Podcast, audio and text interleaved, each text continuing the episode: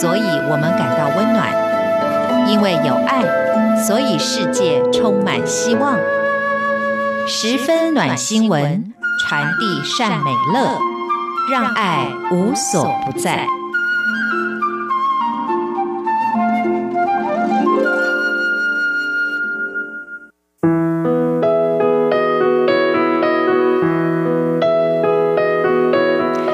朋友，欢迎您收听十分暖新闻，我是朱佳琪。今天想要跟大家分享一则流浪狗送养海外的新闻。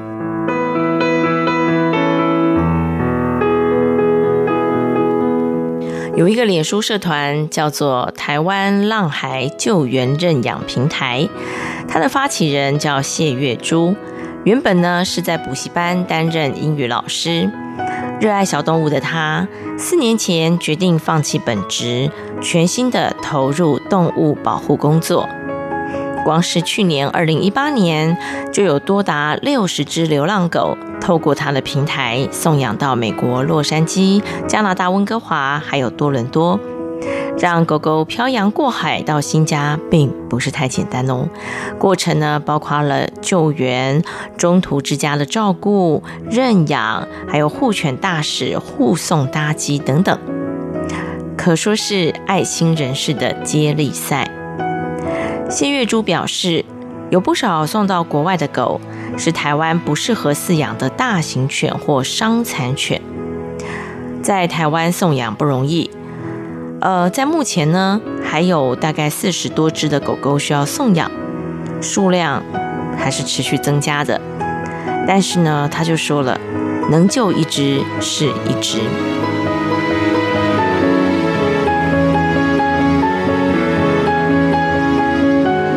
我自己呢，也有加入一些这样子的脸书社团哦。那我家自己有呃，从过去到现在有一只猫，两只狗。都是认养回来的。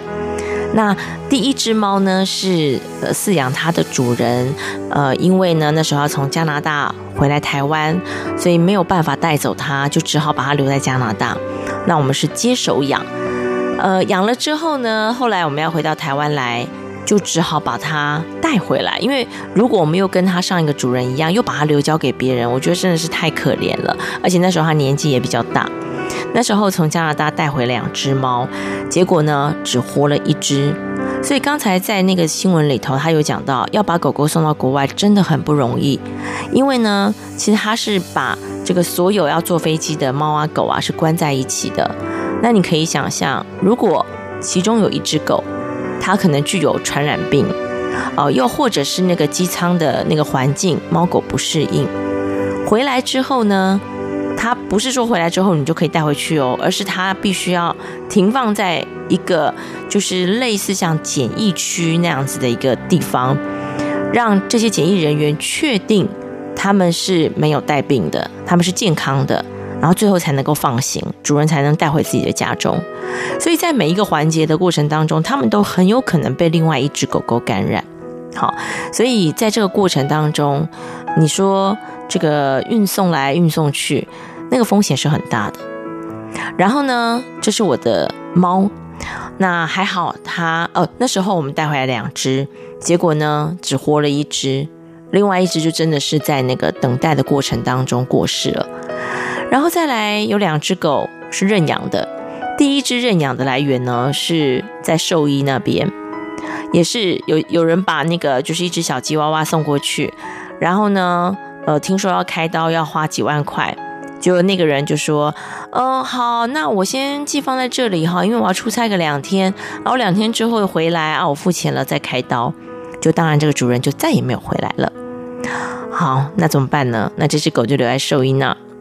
后来兽医呢就跟我们询问说，那愿不愿意，就是这个手手术费，我们就一人负担一半，然后我们带回来养。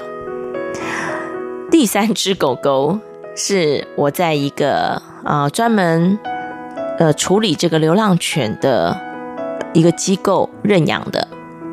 那这种处理认养犬呃，就是他们的一个流程方式，就是他们会先去那些就是呃流浪狗的中心，把一些小狗救出来。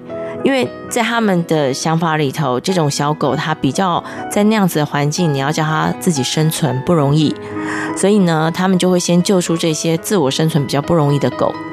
救出来之后，他们必须帮他打预防针，帮他治疗他所有身上可能可以检查出来的问题，然后呢，可能会交给中途之家再帮忙照顾。有些太小太小的那个小狗或小猫，它还可能需要喂奶啊。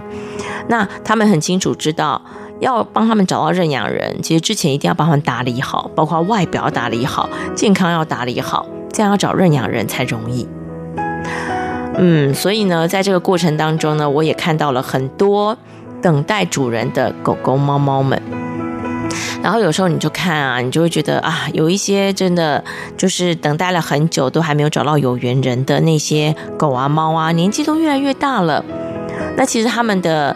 一年就等于我们的七年，所以其实大概五六岁，嗯，大概就不太有人敢认养了，因为狗狗跟人一样，年纪越大了，当然你就要负担它身体疾病的风险就会比较高。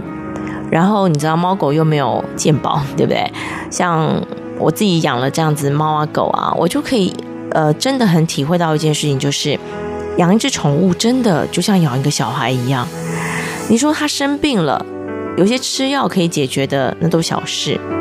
但是当他身体开始退化的时候，你明明也知道说，OK，开个刀，他可能会稍微好一点，至少生活品质好一点，不要让它一直恶化。那开刀的费用两三万块，你要不要付？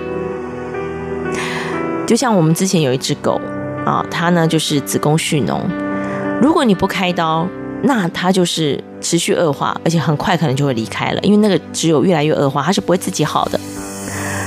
那如果你不开刀，就是这样子看着它持续恶化，然后肚子越来越大。但是呢，开刀你就要花三万块，然后当然它你可以去做根除，然后你去做化验这样子。后来当然你还是付了三万块，所以我也可以理解为什么有些年轻人。当他开始知道他必须要投入更多的钱去医治这个他的宠物的时候，有时候他就干脆放弃了。但也因为人类这样的态度跟不负责任的行为，让流浪猫狗真的是没有，就不太可能减少啊。所以刚才呢，我看到这则新闻，我觉得，嗯，这是一个非常温暖的新闻。我们也看到，其实台湾也有很多的人在收养流浪猫狗。当然，有些人会讲说：“哎呀，自己都吃不饱了，收养那么多猫狗。”但是，我觉得其实收养啊，然后呢，我觉得是有一个很重要的关键，必须要做到的，就是结扎。结扎之后，你至少能够确保你收养的这些流浪猫狗就是这一代了，你不要再有下一代了。否则呢，真的是会造成他们的问题，也会造成人类的问题。嗯，所以呢，我在这边还是想要呼吁几件事情。第一个呢，就是我觉得猫猫狗狗，我们都称它为毛小孩，真的非常讨人喜欢。那如果今天你真的觉得你家或者是你自己是有条件可以养一只猫或养一只狗，甚至有些父母亲是觉得，呃，也许。养了一只宠物是可以给孩子作为生命教育的，我觉得也很棒。但请你一定要评估清楚，你要知道你要付出多少的心力，甚至于不是只有钱的问题，你要付出时间陪他。然后，请用认养代替购买，这件事情非常的重要。能够让你认养的狗还非常非常非常多，然后请你不要有名犬好或名猫的迷思，所有的生命都是值得被爱的。希望这则新闻可以给我们这样的启发。我们下次同一时间空中再会喽，拜拜。